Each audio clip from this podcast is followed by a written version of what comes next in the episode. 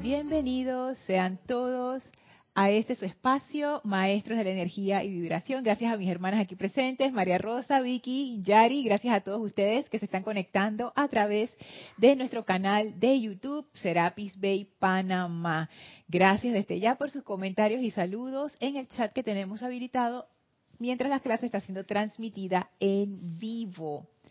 Así es que ya estoy viendo acá sus saludos, que súper. Voy a verificar si el sonido está bien. Perfecto.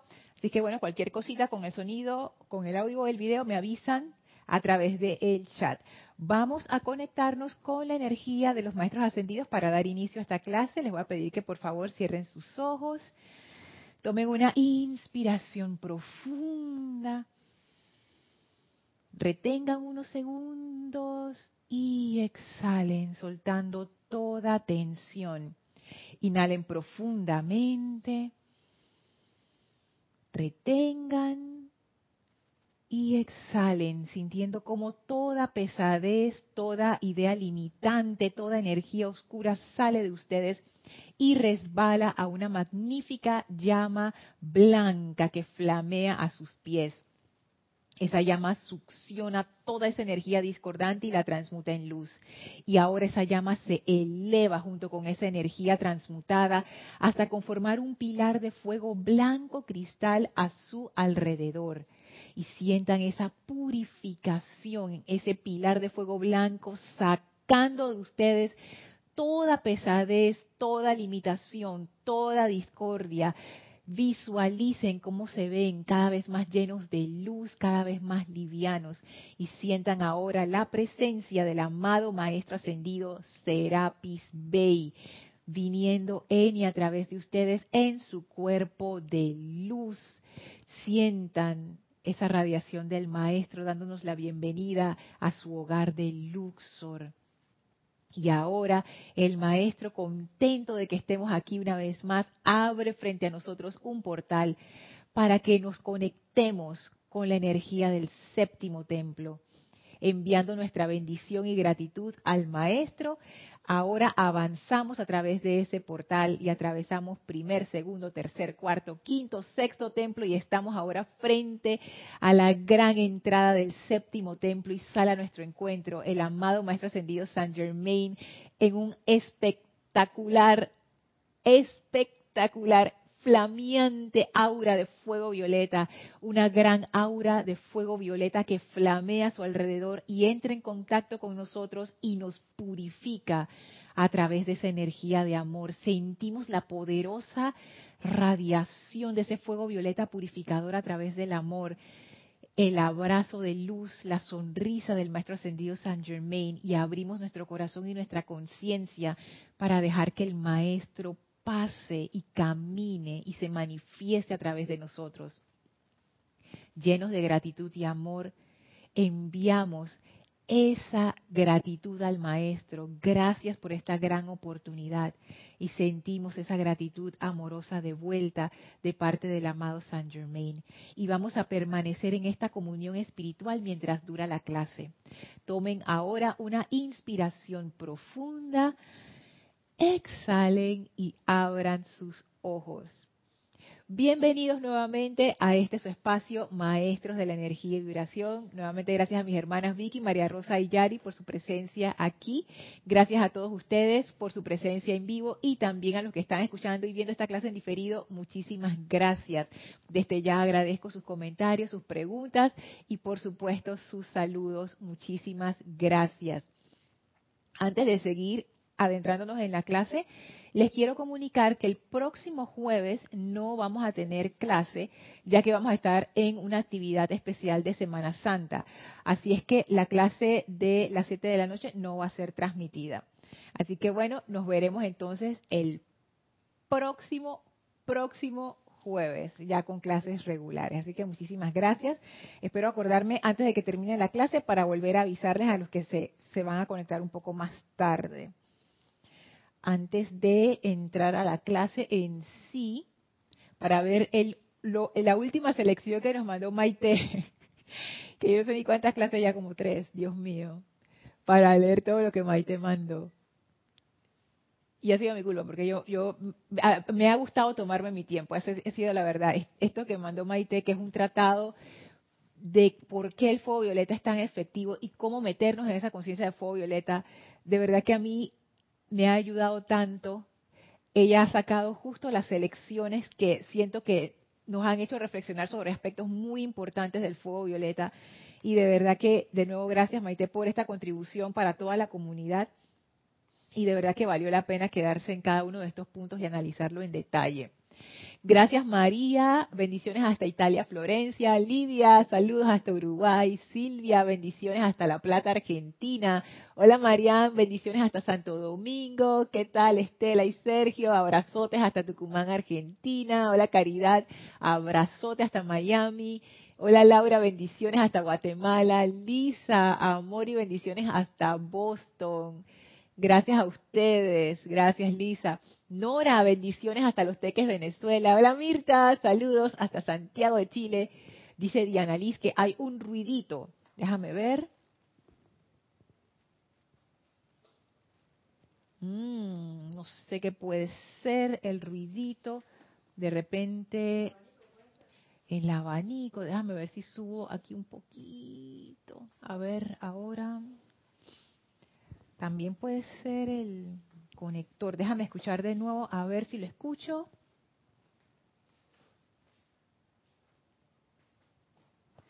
Fíjate que acá no lo escucho y tenemos las bocinas, o sea que si hubiera un ruidito yo lo estuviera escuchando ahora. No sé qué será. Bueno, si alguien me puede comentar también qué, qué tan intenso es el ruidito, si es muy molesto, cambio de micrófono.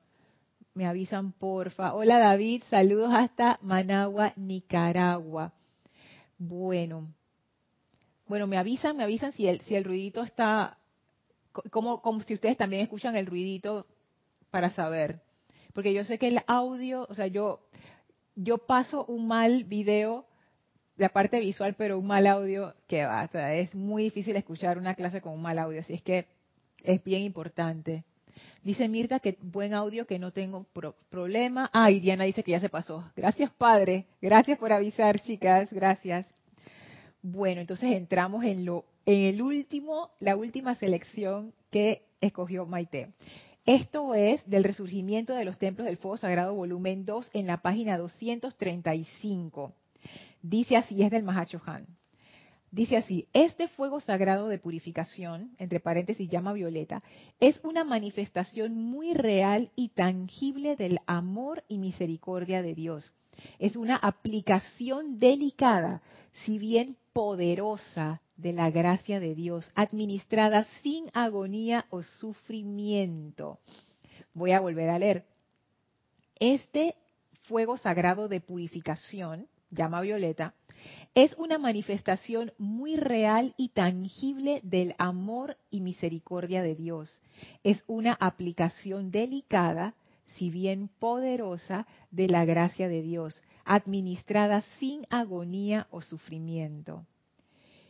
Y entonces acá viene el comentario de Maite. Dice, acá se nos vuelve a presentar que es administrada sin agonía o sufrimiento, por lo que el sentimiento correcto del que habla la Santa Matista es al que debemos prestar atención para que funcione. Y ya se refiere a la selección anterior, en donde la Santa Matista decía que doquiera que vean la apariencia de imperfección, en vez de registrar un, en vez de registrar un desagrado por ella, sientan conmigo el regocijo que genera invocar impersonalmente ese fuego violeta a través de esa persona, lugar, condición o cosa, y pidan que ese fuego violeta cambie la cualidad de la energía a una cualidad armoniosa, bella y feliz, y reciban la alegría que se deriva cuando permiten que la vida a través de ustedes libere a punta de amor a otra vida aprisionada.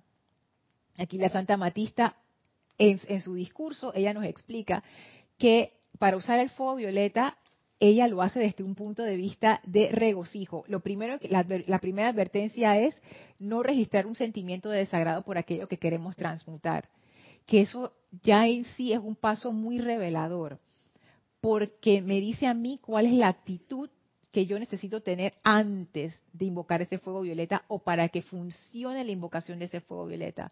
Estar en una posición si no digamos que de amor así como que pleno, porque es difícil, por lo menos ver el ángulo, el mejor ángulo posible, o por lo menos situarnos en una posición de buena voluntad.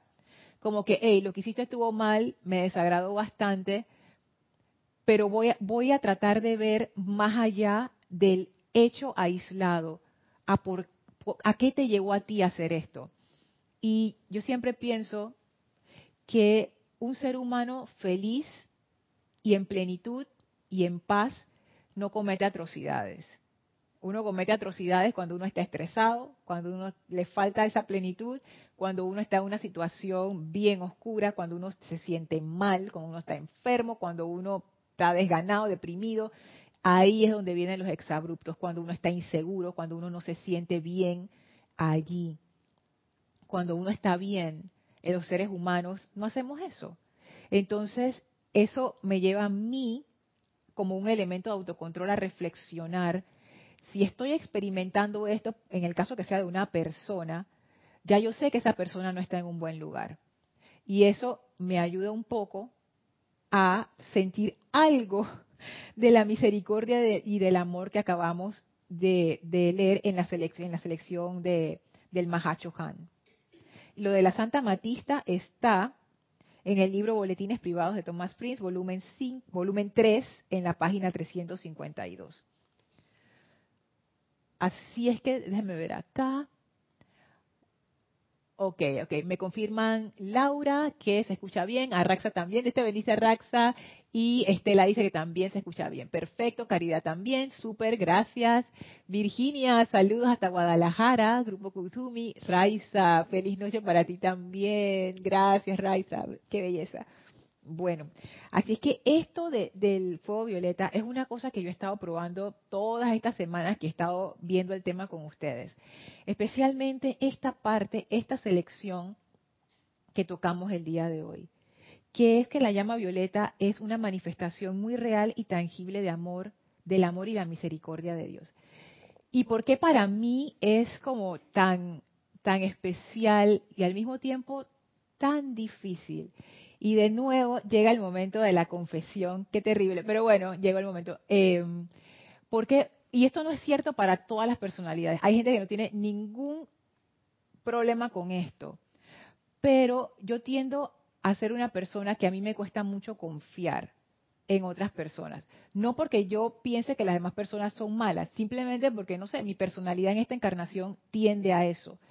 Entonces, el hecho de yo poder confiar en que Dios en general, esa figura de Dios en general, tiene ese buen sentimiento hacia mí, como hablábamos del sentimiento del fuego violeta que descubrimos también gracias a estas elecciones, por lo menos yo siento que, fue así para mí, que yo pude comprender cuál era el sentimiento del fuego violeta, que es yo quiero que tú estés bien, y es un sentimiento así como, es, es amor, o sea, no hay interés detrás de eso, yo simplemente te quiero y ya, y quiero que tú estés bien, así como cuando uno quiere a alguien, de verdad. uno simplemente quiere que la persona esté feliz, porque sí. no, hay, no hay motivación oculta, no hay nada. Y a mí me cuesta integrar eso. Me cuesta integrar eso. Y yo he estado practicando esta semana en mi aplicación, y no solamente esta semana, ya yo vengo ya de hace rato, incorporando esa parte. Que, incorporando que aceptando que esa presencia realmente desea el bien para mí sin ningún tipo de, intención secundaria detrás. ¿Y por qué a mí me costaría tanto aceptar eso? Por las apariencias que uno ve, por las situaciones que a veces uno le ocurren.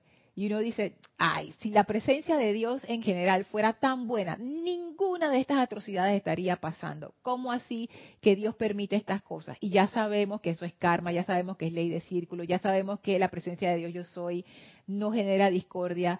Ya yo sé todas estas cosas, pero las sé aquí, ¿ve? intelectualmente. En mi corazón todavía no se ha dado esa apertura. Pero ya yo veo que para hacer la plenitud de ese fuego violeta yo necesito eso. Y necesito hacer esa apertura para poder confiar.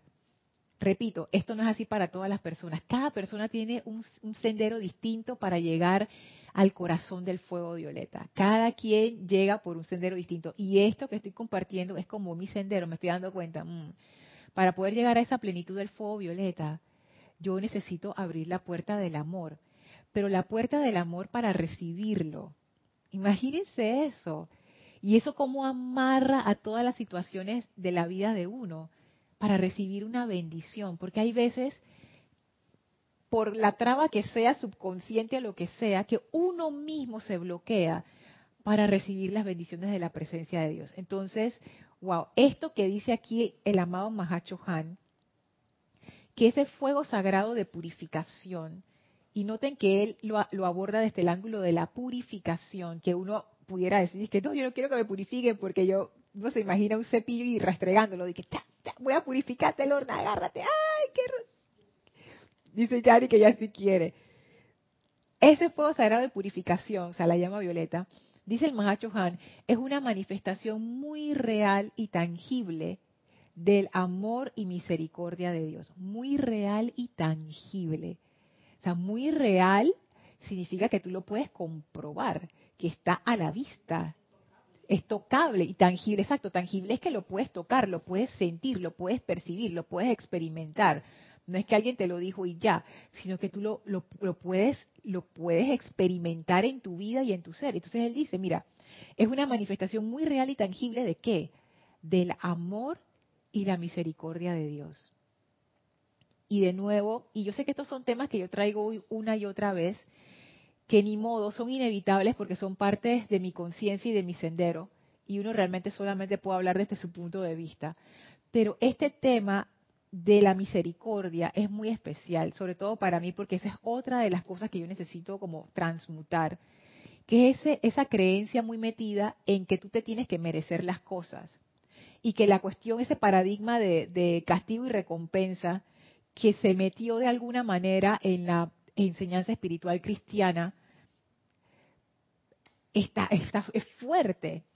Y uno siente que uno tiene que merecerse el amor de Dios y voy bajando, uno piensa que uno tiene que merecerse el amor de las personas. Y me he estado dando cuenta que eso no es así. Yo no necesito merecerme el amor de nadie. El amor es como un regalo. Tú simplemente lo recibes y ya. No, no es con base en merecimiento. Y si es con base en merecimiento, eso no es verdadero amor. Eso es una transacción emocional. Eso es, si te portas bien, te acepto y si no te portas bien, no te acepto. Pero eso no es verdadera aceptación. Entonces, es ir más allá, para mí, es ir más allá de ese paradigma. Y es el paradigma de la misericordia de saber y sentir tangible y realmente que no importa en qué momento yo esté en mi vida, no importa en qué hueco profundo caí, no importa lo que yo hice o no hice, ese amor de la presencia de Dios está allí. Hablamos que el fuego violeta es un fuego de, redención. Redimir es eso, está muy amarrado con ese concepto de salvación, entre comillas, de, la, de la tradición cristiana, pero no es eso de que alguien te va a salvar, es simplemente abrir la puerta para ser elevada, para que esa energía a la cual uno está aferrado, uno pueda soltarla y se pueda transmutar. Eso tiene mucho que ver con lo que hace el fuego violeta. Pero si uno está amarrado a la culpa y el castigo, si uno está amarrado a que hice esto y ahora yo tengo que reexperimentar ese castigo, y esto es eso viene desde la conciencia infantil de uno. Cuando uno es niño uno no entiende la complejidad de las cosas, uno entiende eso, me porto bien o me porto mal, castigo o recompensa, y como que eso se interioriza de una manera extraña y al final uno queda como, como en estas situaciones en donde es aceptar la misericordia no es tan fácil. Y yo veo aquí otro ángulo de por dónde viene la liberación en esta nueva era porque como humanidad estamos muy muy pegados a eso de el castigo y la recompensa. Y uno puede pensar, ah, pero y si es así que misericordia, entonces yo puedo lo que me da la gana. Porque ahora, tú sabes, la misericordia quiere decir que yo me puedo portar como a mí me dé la gana y hacer lo que yo quiera y lastimar a cuanta gente y a mí no me importa porque yo igual voy a tener esa misericordia de Dios. Y la, y la respuesta es sí, que eso es algo que yo no entiendo de la maestra ascendida Kuan pero ella dice, no importa lo que tú hagas, yo, yo te amo igual. Sin embargo, uno de ustedes decía en el chat, ya hace muchas clases atrás, que esa misericordia, experimentar la misericordia, te hace ser un vehículo de esa misericordia. Y por amor, por amor puro y sencillo, uno no ofende, no lastima y le desea el bien a las demás personas. Es como, como una línea de fuerza que doquiera que esa misericordia toca, lo que está ahí se transforma en misericordia y en amor también. Entonces una humanidad que sea canal de la misericordia es una, humanidad que se ama a sí misma y por ende ama a todo el entorno, ama a las personas, ama a los animales, ama a las plantas, ama toda la vida. Y wow, ahora yo empiezo a ver la magnitud de lo que trae el amado Maestro Ascendido Saint Germain. O sea, la magnitud de esa liberación, la liberación de la culpa que uno trae dentro, la liberación del desamor que uno siente hacia uno mismo y hacia los demás. Es una liberación más profunda de lo que yo pensaba. Creo que está apagado. Déjame ver. A ver. No, no se escucha bien. ¿Sí estaba apagado? A ver ahora. ¿Qué va? Yo no, yo no te escucho acá. Abra, eh, sácalo abajo. Ajá, y ponlo de nuevo. Ajá. A ver ahora. Dale, ¿no? Hola, hola. Dale. Hola. Creo que ahora sí. A ver. Con respecto a lo que decías que... Se escucha bajito. Ok, bendiciones. ¿Sir aquí? Espérate. Dale ahora. Eh, con respecto a lo que decías de la misericordia, que podemos hacer lo que nos da la gana. Sí, puedes hacer lo que te da la gana, pero la ley es la ley y la ley de círculos te va a regresar con eso que hiciste.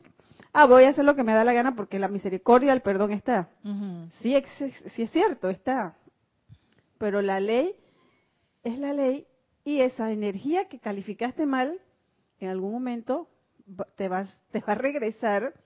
Y sí, cuando la redimas, ahí vas a tener la ley del perdón y la misericordia esperándote, sí, hijo, te equivocaste, aquí estoy, te recibo. Pero a veces la persona puede pensar, voy, a hacer, como dije, voy a hacer lo que me da la gana y al final voy a lograrla. Pero no te exime, no te exime de tu ley de círculo, de tu propia energía. Y es la energía de uno que, que uno tiene que volver a calificar. Es cierto, y gracias por traerlo, porque está ese control divino de la ley de círculo. O sea, no es que uno se salga con la suya. Uno piensa que sí, pero en realidad uno no se sale con la suya. Sin embargo, el, el punto que quería traer allí es que el hecho de entrar en una conciencia de misericordia no dice que no quiere decir que nos vamos a volver descontrolados y permisivos y, peores. Es todo lo contrario. Esa conciencia de misericordia nos va haciendo usuarios inteligentes o no usuarios de la ley, sino más bien como autoobservadores, dice Yari. Algo así, como que vamos a, exacto, vamos a estar más conscientes, exacto, vamos a estar más conscientes de la ley.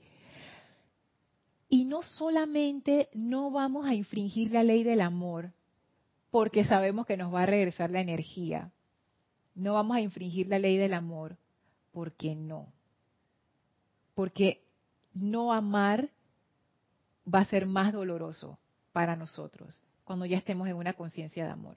O sea, no lo vamos a hacer por el castigo, de nuevo la conciencia esa de recompensa-castigo, lo vamos a hacer por amor, porque es nuestra decisión no hacerlo. Antes de pasar a, Vicky, voy a leer acá un par de unos comentarios que, que llegaron. Ay, saludos Mirta Elena, bendiciones. Rosa, bendiciones hasta el grupo Señor Gautama en Chillán, Chile. Lisa dice, Lorna, tenemos similitudes, lo que hablas me describe. Ay, Dios. Trabajo tanto en el amor divino hacia mí y poder comprender a los demás y es de análisis. Uy, sí, es que habemos personalidades que, que, tenemos esa característica. Y de nuevo, cada quien es diferente. Algunos de ustedes dirán, eso no es mi problema, yo recibo, mira, no tengo ningún problema en recibir. Sin embargo, me doy cuenta que cada quien tiene como su cuestión que transmutar. Y por eso es bueno que, eh, por lo menos en el grupo, haya tantos tipos de personalidades diferentes, porque así ustedes pueden ver cómo cada uno de nosotros llega a ese fuego violeta desde un ángulo distinto. María Vázquez dice, pienso, Lorna, que primero tenemos que ser misericordiosos con nuestra personalidad para poder ser misericordiosos con la personalidad del otro. Exacto. Esa misericordia empieza con uno mismo. Y eso es todo un sendero, y es un sendero muy hermoso, de empezar a integrar esas partes que a uno no le gustan, de empezar a darse cuenta qué cosas de mí me dan miedo, yo detesto. ¿Y cómo yo me doy cuenta cuáles son esas partes? Es lo que me saca de quicio en las otras personas. Lo que es por mi espejo. Lo que a mí me saca de quicio en las otras personas es lo que yo necesito trabajar. Y eso, a través del amor, como dice el Han, sin agonía ni sufrimiento. ¿Y cómo, cómo uno integra, cómo uno hace esa, esa misericordia? ¿Cómo uno integra esas partes con misericordia? Primero que todo sabiendo que esas reacciones, esas partes de nosotros no nos están, no están ahí para atormentarnos. A veces yo he recibido correos o, comentarios de que esta personalidad mía que me odia o que no me quiere o que o es mi obstáculo o mi cuerpo. La personalidad no es tu obstáculo, los vehículos tampoco. No es que tu cuerpo emocional la tiene contra ti. Tu cuerpo emocional siempre está a favor de ti. Tu cuerpo siempre está a favor de ti. No, Lorna, tú no ves, mira todas las achaques y todas las cosas que tengo en la apariencia de enfermedad. No, tu cuerpo está a favor de ti. Lo que pasa es que nosotros todavía no sabemos escuchar. no, damos ese espacio Primero para reconocer cuándo nos sentimos mal y para aceptar ese sentimiento que está surgiendo de nosotros, que es el, como quien dice, la alarma que nos está diciendo aquí hay algo que resolver. Entonces, todos esos sentimientos que uno tiene, que uno dice, ay, yo no quiero esta parte de mí, esto como no me gusta, que no... Eso es una parte que uno necesita como sentarse con ella y decirle, bueno, ¿Tú por qué estás haciendo esto? ¿Por qué, ¿Por qué este sentimiento? ¿De dónde viene esto? ¿Cuál es tu mensaje? ¿Qué me quieres transmitir? ¿Qué necesito aprender yo para que esa parte de ti pueda abrirse, para que ese cuerpo emocional pueda soltar ese peso que lleva, para que uno pueda realmente tomar acción y ser como el centro de, esa, eh, volverse realmente el sol de ese sistema de vida que son nuestros vehículos, nuestros cuerpos, nuestros pensamientos, sentimientos. Y eso se hace a través del amor. Hay una cosa muy linda que decía el amado señor Maitreya, que es medio críptica, pero poco a poco comprendo cuando él, él habla acerca del amor como una fuerza de, centrípeta y centrífuga, y él dice que el amor es eso, es como es, ese equilibrio entre esas ambas fuerzas. Y una definición de amor bien extraña, porque uno dice, Semir Maitría, pero tú dónde sacaste esa cosa tan loca, si el amor no es un sentimiento, y no, él lo describe como una fuerza, que es la fuerza que, que hace que todo esté en su sitio correcto. Y el amor tiene esa cualidad, esa cualidad de darle espacio a cada parte de la vida para que se manifieste tal cual es, pero dentro de una armonía. Es algo muy especial. Entonces es llegar a esa armonía en uno mismo para poder entonces reflejar eso en el entorno. Vicky. Bendiciones. Bendiciones, Vicky. Sí, eh, yo quería era explicar un poquito, no, mi punto de vista, ¿no? Con respecto a la misericordia que se tocó yo creo que lo que debemos pensar y sentir todos, de que la misericordia es, una es una realidad, eh, que la misericordia no está para, como dice, pueden decir otros, otras personas desde su punto de vista, que me importa, yo hago las cosas. No, Simplemente que aunque tú te equivoques, porque estamos creciendo y estamos en una escuela, el saber a conciencia de que la, misericordia está ahí, que es la que te va a aliviar, te va a ayudar, y tú puedes contar con ella. Cuando nosotros salimos de los conceptos de la misericordia, y, y, hablamos desde el corazón, es como saber decir, eh, mamá y papá están en casa, no me va a pasar nada. Yo pienso que la misericordia la podemos tomar desde ese punto de vista y no es que, ay, si me la merezco o no me la merezco. No, tener ese corazón abierto de saber, puedo contar con la misericordia. Puedo contar, el Dios Padre nos ha dado ese amor tan grande a través de la misericordia para saber que podemos sañar. Y en cuanto a, a lo anterior que habías hablado de la, creo que la liberación, si no me equivoco, eh, con respecto a si somos merecedores, ese es otro punto de vista también. Nosotros no, no, no tenemos que entrar o no permitir confundirnos si somos merecedores o no. Sí, eso está tácito, que está la llama violeta para, para abrazarnos, para curarnos, para hacer ver, vernos los errores. Como cuando papá o mamá te regañan y te dicen, mira, porque, y, y te duele más grande cuando te regañan, pero no importa, pero después tú aprendes y das la gracia. Entonces, de alguna forma, también somos merecedores. Yo no me voy a poner a creer de que, o a masoquearme de que, uy, me lo merezco o no me lo merezco. No, no podemos entrar en eso. Esas son bendiciones tan grandes y bendiciones de amor, pero de un amor de calibre que tenemos que aferrarnos ver más esa, esa belleza que ver los errores que cometemos. Es que Vicky, tú has dicho varias cosas muy interesantes y la que más me llegó fue hay que salir de los conceptos. Porque uno tiene ese montón de conceptos de programaciones y es cierto, hay que ir más allá de eso. Estamos hablando de otro nivel. Imagínense que el nivel de los conceptos está aquí. Estoy haciendo una, una, un gesto con mi mano, como diciendo este es el techo pero eso que tú dices de abrir el corazón es como el nivel de más arriba. Ya es algo más intuicional, ya es algo que no pasa realmente por la mente. Y la forma de llegar a eso es experimentándolo. Porque realmente uno no puede hacer como que yo me quiero convencer a mí misma de que la misericordia sí es buena. eso es, un, es como, un, como un loop, como, una, como un círculo mental. Nada bueno va a salir de allí porque es como la mente tratando de convencer a la mente.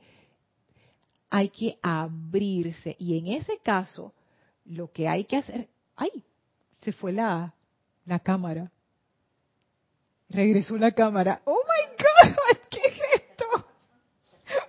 Ok, gracias cámara por volver. Lo que hay, lo que toca hacer es experimentarlo, pedir la experiencia es que no se me ocurre de otra manera, porque si uno no lo experimenta tangible, tangiblemente, no, ¿qué va? O sea, no, no, no nos vamos a poder, entre comillas, convencer, o sea, no va a funcionar. Y si aceptamos que eso es parte de la liberación. Sí, pero espérate, una pausa. Ajá. Aquí hay, aquí hay algo que tienes que ver más.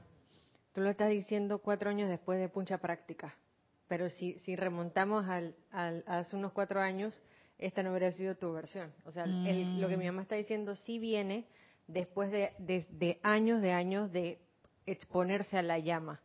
Quizás hoy día lo aceptas y lo dices y puedes salir con certeza y convicción porque ya lo viviste. Gracias, buen punto. Y, lo, no, pero sí, sí, pero lo, lo, estás viviendo desde el punto, desde, como quien dice, estás hablando desde el resultado, no desde el inicio. Y no solo hemos experimentado misericordia en una práctica, sino en hechos. Y tú y yo hemos vivido eso en carne propia, o sea, no, no tenemos duda de ese tema, porque cada vez que la duda pueda aparecer, podemos sacar, como quien dice, el registro, mira aquí, esto fue misericordia, esto y esto y esto. Exacto. Y, algo que, bueno, permiso, con el tema de la, de la misericordia, cuando se dice que la, que la persona no está exenta de, de la reculada de la energía, Yo creo que uno no está exento de la reculada de la energía. Sin embargo, entre misericordia, purificación y transmutación, yo pienso que la transmutación es consciente, pero la misericordia tiene como cualidad que tienes que pedirla. Si no la pides, no te la van a dar. ¿Por qué? Porque para que haya la apertura de cambio tiene que haber un deseo de cambio. Entonces creo que de todas las cualidades o las gamas de, la actividad del fuego violeta, la misericordia sí requiere llenar el formulario y pedir y decir voy a ver cómo es esto, porque es algo que supera nuestra expectativa. O sea, la, la, misericordia por donde la mire supera la expectativa humana, que sería culpa, castigo y recompensa. Ajá. Y fíjate que yo iría un poco más allá y diría que el fuego violeta en general, con todas sus cualidades, uno tiene que hacer la solicitud. Porque no es que te llega de repente y que, tara, ya, listo, salud. Cuando me refiero a las otras cualidades del fuego violeta, son a las, por ejemplo, las que están pulsando en el planeta. Que la transmutación es algo que está, la liberación es algo que impulsa, impulsa las conciencias. Pero uno puede ver hoy día en el planeta conciencias que avanzan rápido y otras que no. Y uno podría pensar, oye, la diferencia aquí es el merecimiento. Y el merecimiento es un fruto de la misericordia. Te lo mereces cuando aceptas o, mejor dicho, recibe los beneficios del merecimiento a través de la vía de misericordia, de haber cultivado esa cualidad por mucho tiempo pidiéndola. Como el niño chiquitito que le van a pegar y pide perdón. Y hay otros niños que le van a pegar y se aguantan y ¡plan! Le dan el golpe y el niño no llora o llora, pero siempre está como en esa situación. Y uno puede ver instintivamente niños que no negocian con los papás con que no les peguen. Entonces esa es una conciencia que viene cargada de encarnaciones con un aspecto de misericordia latente. Claro, y ahí estamos asumiendo que la misericordia es no darles una algada. Puede que esa no sea la misericordia. Puede que la misericordia sea coge tu nalgada para que más adelante no te pase esta trastada. Entonces, y lo aparte que tú decías del merecimiento, yo quisiera cambiar esa palabra. Yo sé a lo que tú te refieres, como que si tú estás invocándolo, obviamente tu conciencia se va a abrir más y más y vas a tener más de esa energía. Sin embargo, es que eso de, merecerse o no, yo siento que, es un concepto y es una limitación. Y más bien me, me gusta lo que habías dicho de hacer la invocación, porque la invocación quiere decir yo estoy dispuesta a recibir. La purificación es cierto que se está dando en el planeta, y aquel que tenga dudas que abra un periódico cualquiera y se dé cuenta, y la transmutación también está ocurriendo, es cierto. Sin embargo, siento yo que puede que haya una transmutación inconsciente y purificación inconsciente definitivamente, pero para realmente sacar la raíz, tiene que ser consciente. O sea que sí hay ese nivel de misericordia de que, de que estamos todos siendo purificados. El problema cuando es inconsciente es que uno lo siente como un castigo. ¿Por qué me estás pegando? ¿Por qué me estás castigando? No te estoy castigando, te estoy ayudando, pero no te estás dando cuenta porque no es consciente, porque no ha nacido de ti hacer ese cambio. Y cuando a uno lo obligan a hacer un cambio, cuando uno no está listo para hacerlo, es terrible. Y, uno siempre tiende a revertir más rápido al, estado anterior. Voy a, voy a seguir acá y después paso a María Rosa de nuevo. Ok. Hola Carlos, saludos hasta Maracaibo, Venezuela. Hey Yami, saludos, bendiciones. Y Yami les manda bendiciones y saludos a las chicas. Hola Alonso, bendiciones hasta Colombia. Hola Rosaura, bendiciones hasta aquí Panamá. Lourdes, saludos también hasta Panamá, bendiciones. Michael, bendiciones hasta Costa Rica. Marleni, saludos y abrazos hasta Perú, Tacna. ¿Quieres agregar algo, María Rosa? Sí cuando estaba pensando en la purificación inconsciente, o sea, no lo estaba pensando desde el punto de castigo y sufrimiento del planeta. Al contrario, eh, mejor dicho, todo lo contrario. Estaba observando, vamos, imaginemos que el algoritmo de Instagram a mí me manda las cosas que a mí me gustan, ¿no? Y, hace unos días me puse a cuestionar y decía, pero espera, quizás las cosas están mejor de lo que yo pienso. Y, y entonces empecé a pensar precisamente en purificación.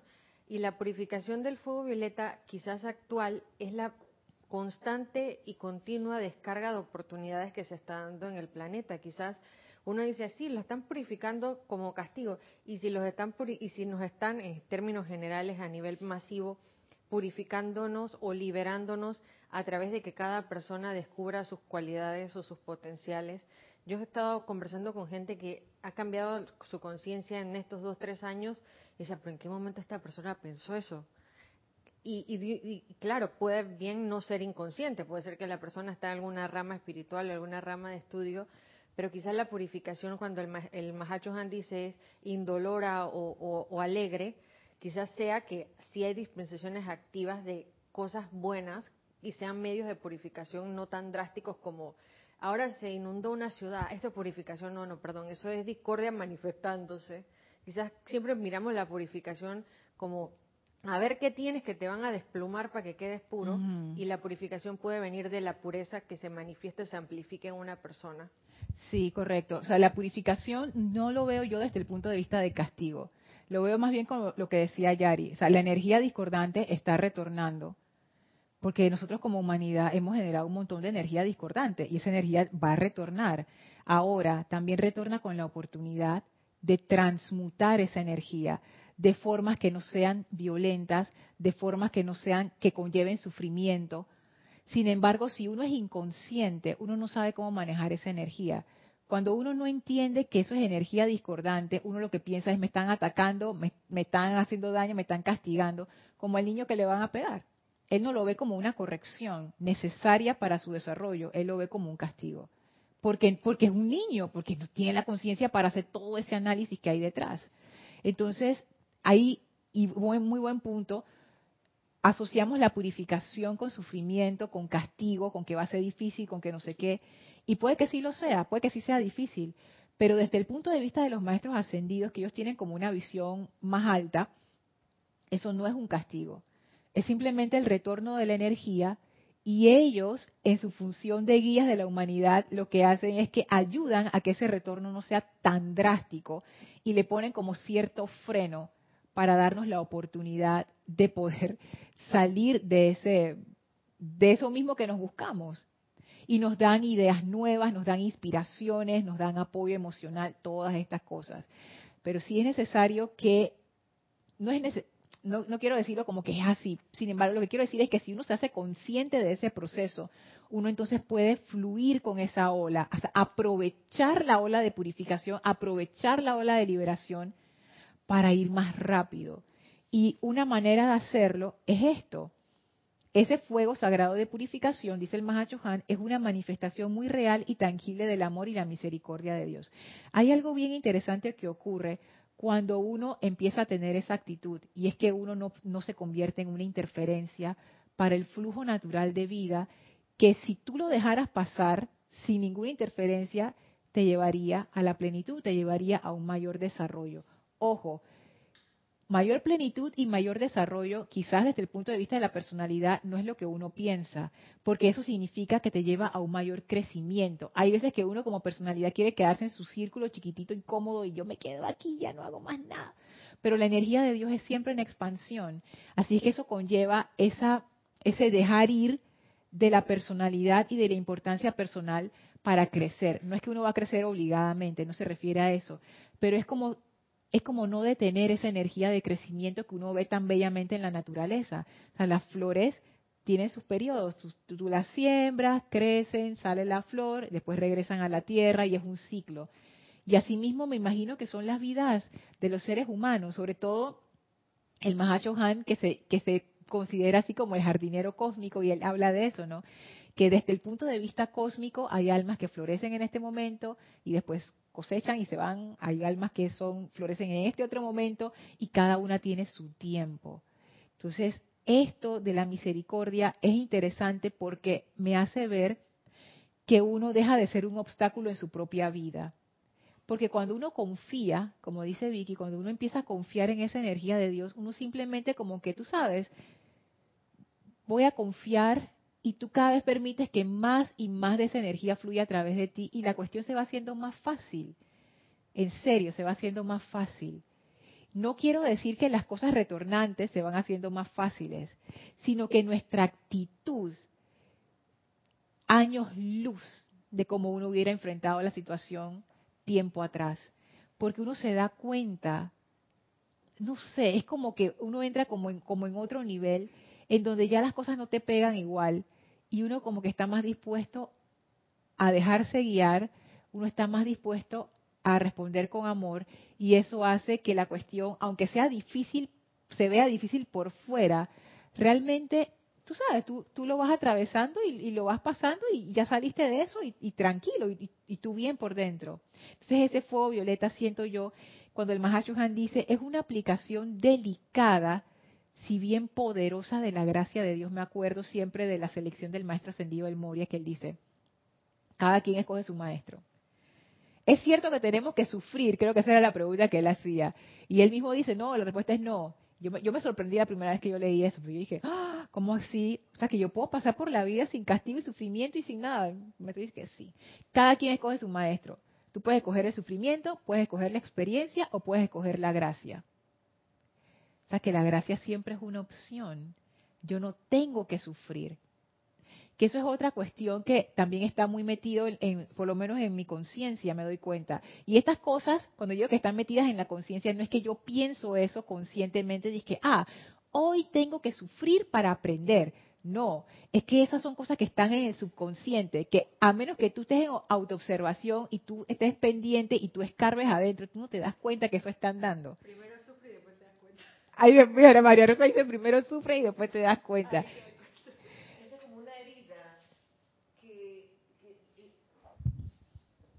Eso es como una herida, pienso que te, te raspaste o te hiciste un daño muy grande y básicamente te duele, pero tú no estás pendiente ahí sufriendo, sino que eso va cicatrizando solo.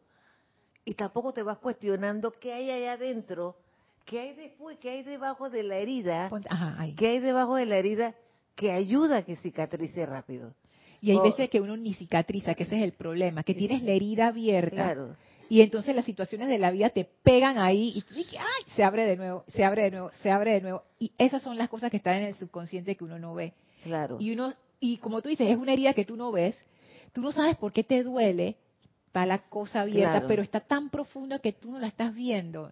Ese tipo de cosas. Pero y, y, la vida viene y te golpea para que vuelvas a sufrir, se te abre la herida, pero ¿qué te ¿cuál es la enseñanza ahí? No lo vuelvas a cometer.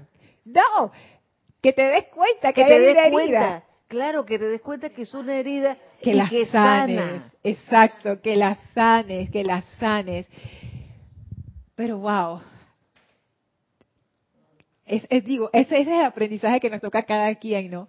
Que cuando nos duele algo es para sanar, es para que te des cuenta, a eso es lo que necesitas liberar para, para poder florecer. Esa es la parte importante. Esa es la parte importante.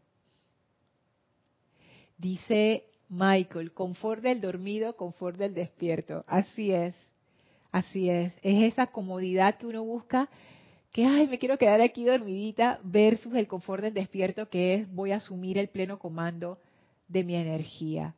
Y, son etapas, y cada quien tiene su, su momento de florecer y de llegar a esa etapa. Esto de la, de la gracia, wow, que esas son las cosas inconscientes que, decían, que están tan profundo, que a veces uno piensa que uno tiene que aprender a través del sufrimiento.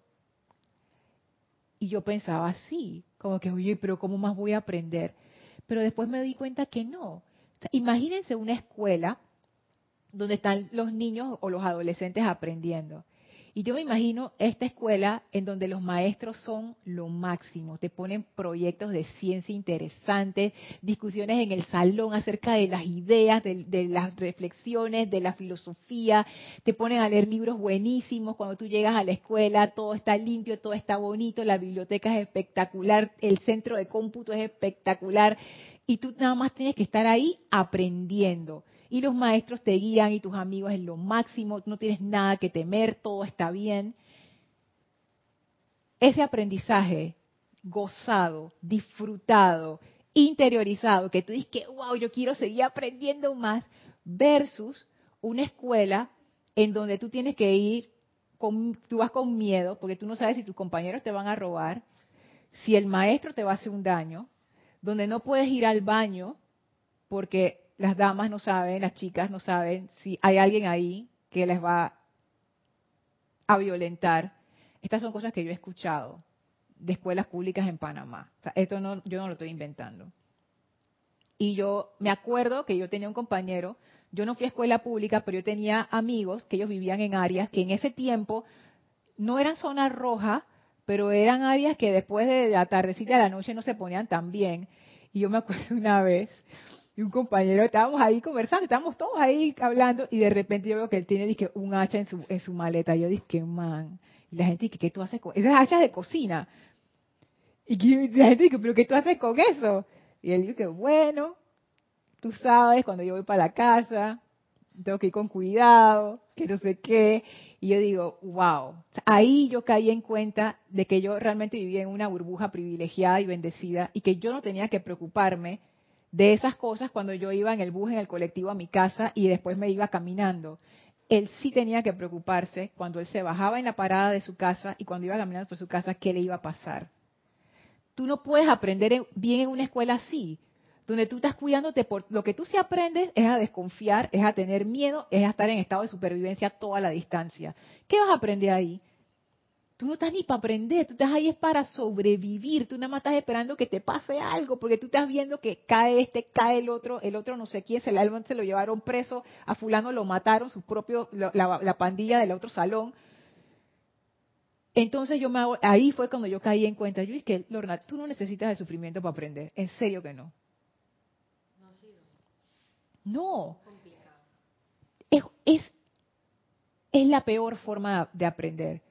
Y lo que aprendes es lento y lo aprendes lleno de discordia y te tarda un montón de tiempo caer en la cuenta de las cosas versus en la escuela de la gracia donde, hey, aprendo, aprendo, aprendo, aprendo, aprendo, aprendo, aprendo, aprendo y quiero seguir aprendiendo porque es en expansión. Nadie me está amenazando, nadie me va a hacer un daño, yo puedo liberar mi mente.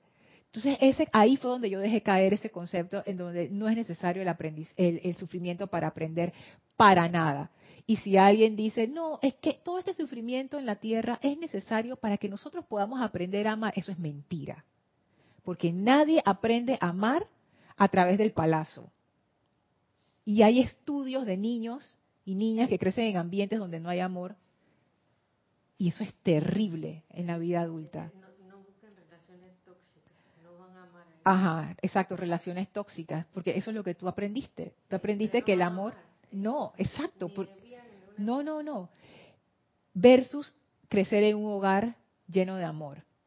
Ahí tú sí aprendes a amar, amarte a ti y amar a los demás, a buscar relaciones sanas, porque tú haces esas conexiones de manera natural.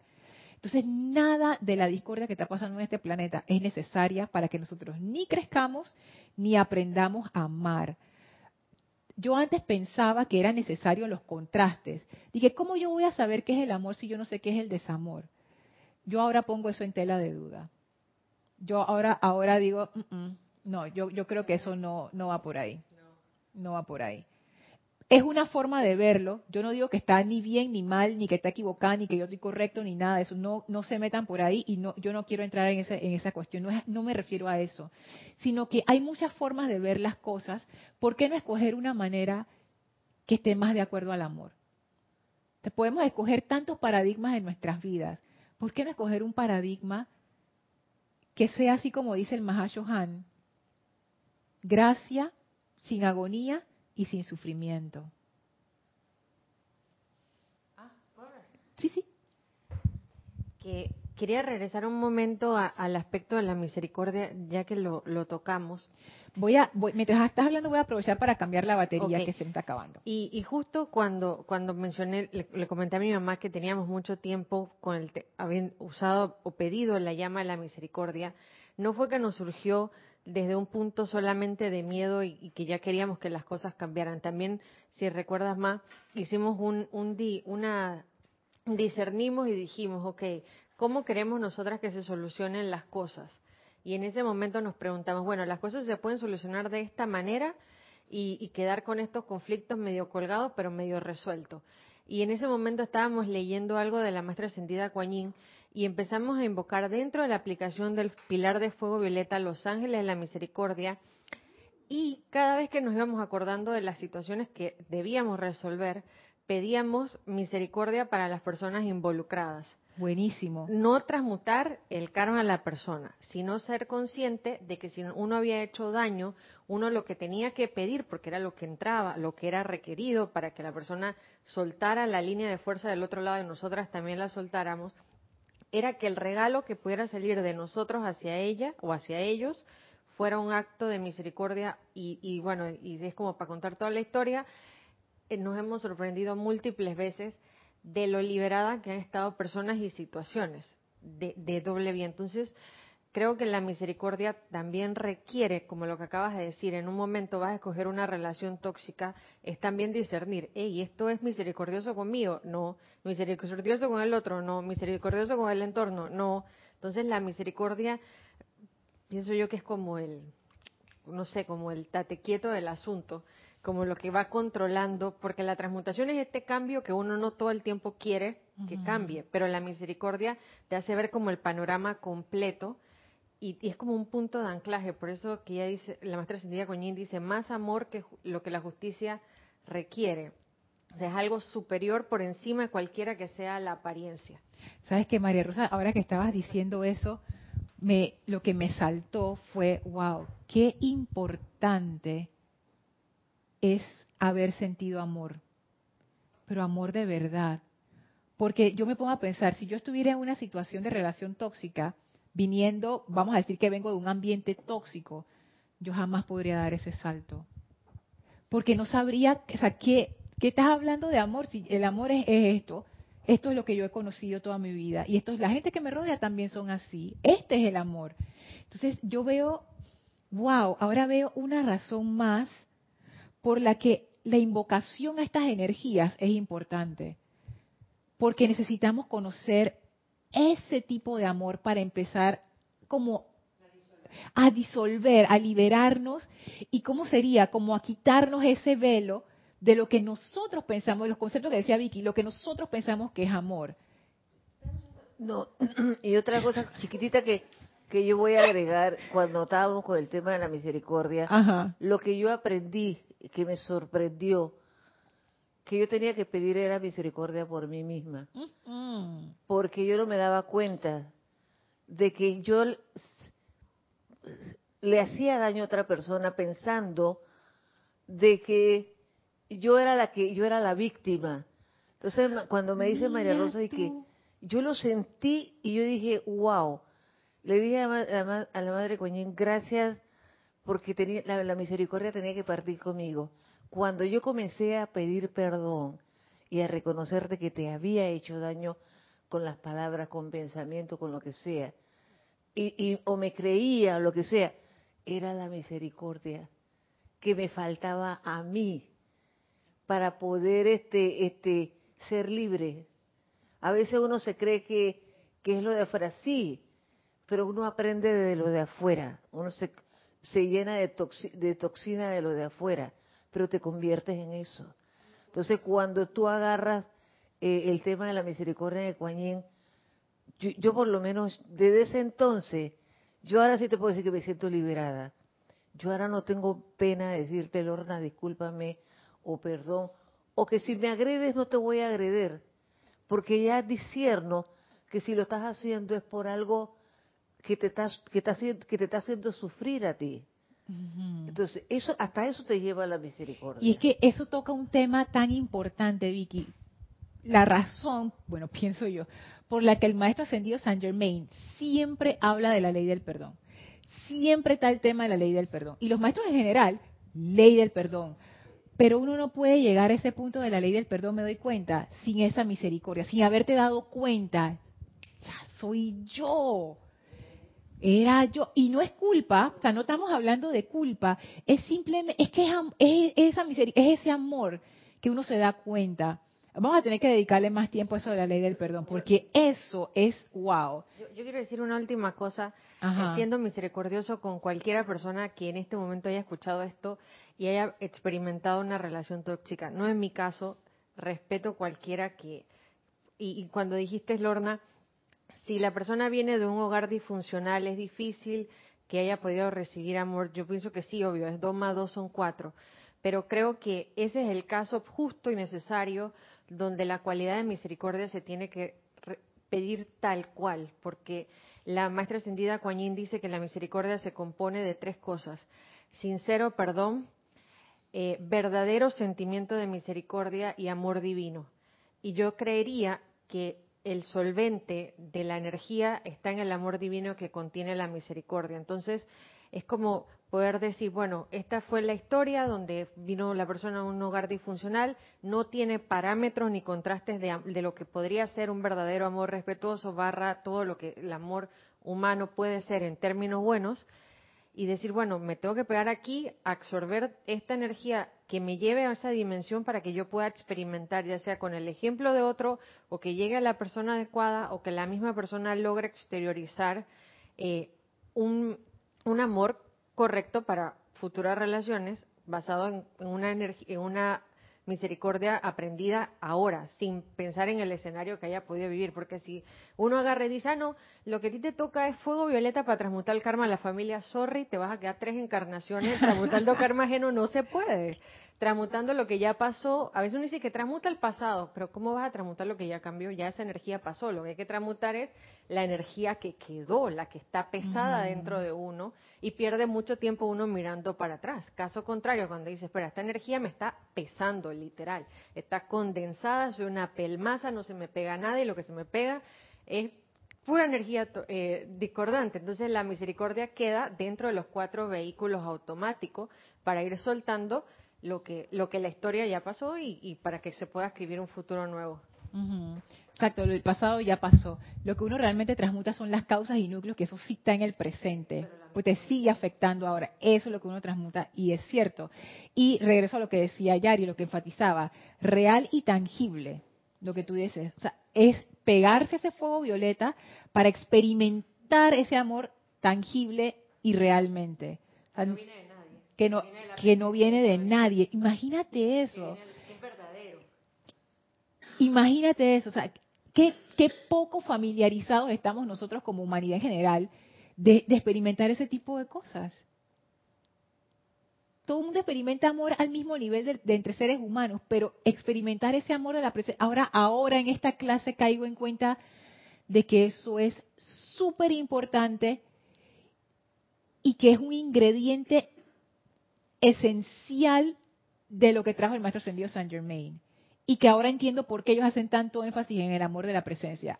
Hasta ahora. Ahora veo como las ramificaciones de eso y digo, wow, esto era, era más profundo de lo que yo pensaba. Ya nos hemos pasado, antes de pasar a, Yari. Sí, porque si no le pasa la el corrientazo. Lisa dice, cada día doy gratitud por esta divina enseñanza que nos libera a tal magnitud de conciencia y aún así permanecemos inmóviles en ciertos momentos. Es que es un proceso de aprendizaje, poco a poco ahí vamos. Mirtelena dice, pero vemos personas adultas de, de otro entorno que una y otra vez aprenden por el lado difícil. Yo también, Mirta Elena. ¿Cuántas veces yo no aprendí por el lado difícil? Ya, yo necesito soltar eso del lado difícil. Ya yo quiero aprender por la gracia, yo no quiero más sufrimiento. Emily dice, buenas noches Lorna y a todos mis hermanos, muchas bendiciones desde España. Me desvelé y me dije, llego casi a tiempo a la clase del orden, fue que demasiado tarde. No importa, la vez en diferido. Gracias, Emily. Oh, gracias a ti, este, gracias a ustedes, Estela y Sergio. Alonso dice, la máxima evolución es ir sintiendo amor, sabiduría y poder y luego mirar lo de afuera para mirar en qué vibración está. Eso, eso es muy interesante, de ir sintiendo. Oh, eso, eso del sentimiento también es tan importante, porque hay veces que uno no reconoce lo que uno está sintiendo. hasta ese nivel de inconsciencia tenemos. Entonces, ese camino del sentimiento, de sentir, no solo sentir el sentimiento, sino de sentir, sentir, de vivir, de experimentar, es muy, muy, muy importante. Mirta, gracias a ti, buenas noches, gracias a ti, Nora. El comentario de Yari y terminamos. Eh, con todo eso, ¿sabes qué, ejercicio me, me, recordó? Ahora que estamos hablando de la misericordia, el centro del universo. Ay, mira. El centro del universo porque hay unas frases, unas afirmaciones donde dice que la fuerza del amor es más grande que esa persona, que esa cosa, que esa condición. Entonces lo vi visualizado así con ese amor con misericordia. Yo soy el centro del universo y de mí irradio todo lo que yo quiera. Entonces ahora que estamos viendo esto, está esa combinación hermosa del amor con la misericordia. Entonces yo puedo ser ese centro del universo para liberarme con gracia de todas las energías de las que de las que somos, somos responsables cada uno. Es que tú lo has dicho, Yari. Y es, de, por repente puedes armar ese, tú tienes ya ese momentum. Ah, arme un, sí, ah, con, amor y misericordia. Yari se refiere a un ejercicio que hicimos, ay, creo que ahora sí escuché el sonidito, hace unos años, que está en el, en el volumen 1 del libro de ceremonial, que es una visualización que está dentro del servicio de tercer rayo, que se llama el centro del universo, que tiene que ver con ese amor. Yo soy esa fuerza de amor para todos los puntos, los, todos los puntos del universo. Es, es muy hermosa. Y eso que tú dijiste, Yari, es perfecto para cerrar la clase. Caigo en cuenta que sin el amor no hay aprendizaje por gracia. No hay. Ese era el ingrediente que a mí me faltaba, Yari. Yo no quería aprender por sufrimiento, pero entonces ¿cómo voy a aprender por la gracia si no hay amor? No se puede. Aprender por amor, no, aprender por la gracia es el amor y el Mahashohan lo dice aquí mismo. Es una aplicación delicada, si bien poderosa, de la gracia de Dios. O sea, el fuego violeta es una aplicación, es, es la gracia de Dios. Esa delicadeza es... Micrófono a mí me hizo esa, esa palabrita delicada, porque, o sea, delicado es cuando algo tú vas a tocarlo con, con mucha ternura, con mucha suavidad, que no se te vaya a dañar. Entonces, asumo que eso es lo que nos quiere decir, que tenemos que, absorberlo así, tan sutilmente, tan amorosamente, es lo que yo entiendo de parte de esa delicada que dice el macho Ajá. Cuando yo leí delicada, porque dice delicada si bien poderosa. Yo lo vi. Exacto, eso me, me, me hizo shock. Delicada si bien poderosa, entonces, ¿cómo? ¿Cómo? Yo lo que. me hizo shock eso. Yo lo, como que lo vi fue que es una energía que no te va a empujar, que no te va a sentir, hacer sentir mal, que no te va a chocar, que no te va como a enfrentar. Es una energía. exacto, no va a ser una ola que te va a revolcar. Hay, hay, hay otras energías que sí te. Bueno, así yo lo he experimentado pero el fuego violeta no va a ser de ese tipo. A pesar que uno experimenta esas revolcadas y esas cosas, a veces cuando uno hace la invocación y empieza a salir ese montón de cosas, sin embargo el Mahashohan dice, no, esta energía no es así. Pero cuando no es así? Cuando viene a través del amor.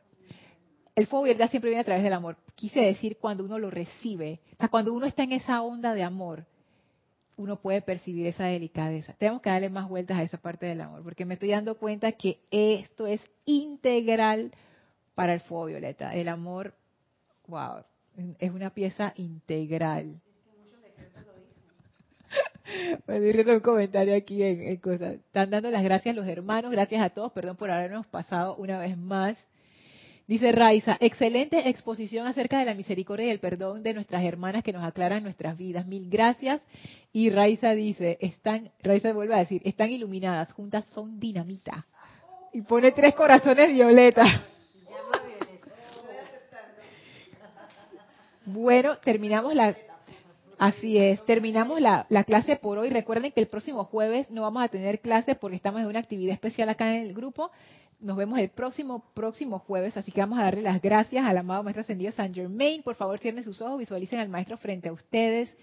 Envíenle amor y sientan, acepten ese amor y misericordia del amado Maestro Ascendido San Germain tomen esa misericordia que el Maestro les regala ahora, llénense con esa misericordia. Y ahora cuando el Maestro abre el portal, el cual ustedes atraviesan llenos de gratitud para regresar al sitio donde se encuentran físicamente, acepten esa misericordia y expándanla a su hogar, a sus seres amados, sus trabajos, sus mundos, sus asuntos, permitan que esa misericordia se manifieste a través de ustedes, pero especialmente expándanla para ustedes mismos. Misericordia para sus cuerpos físicos, misericordia para sus vehículos internos, misericordia para sus conciencias, para sus personalidades, para el ser externo. Tomen ahora una inspiración profunda, exhalen y abran sus ojos. Muchísimas gracias a mis hermanas presentes, muchísimas gracias a todos ustedes. Yo soy Lorna Sánchez, esto fue Maestros de la Energía y Vibración. Deseo para ustedes misericordia y mil bendiciones. Muchas gracias a todos.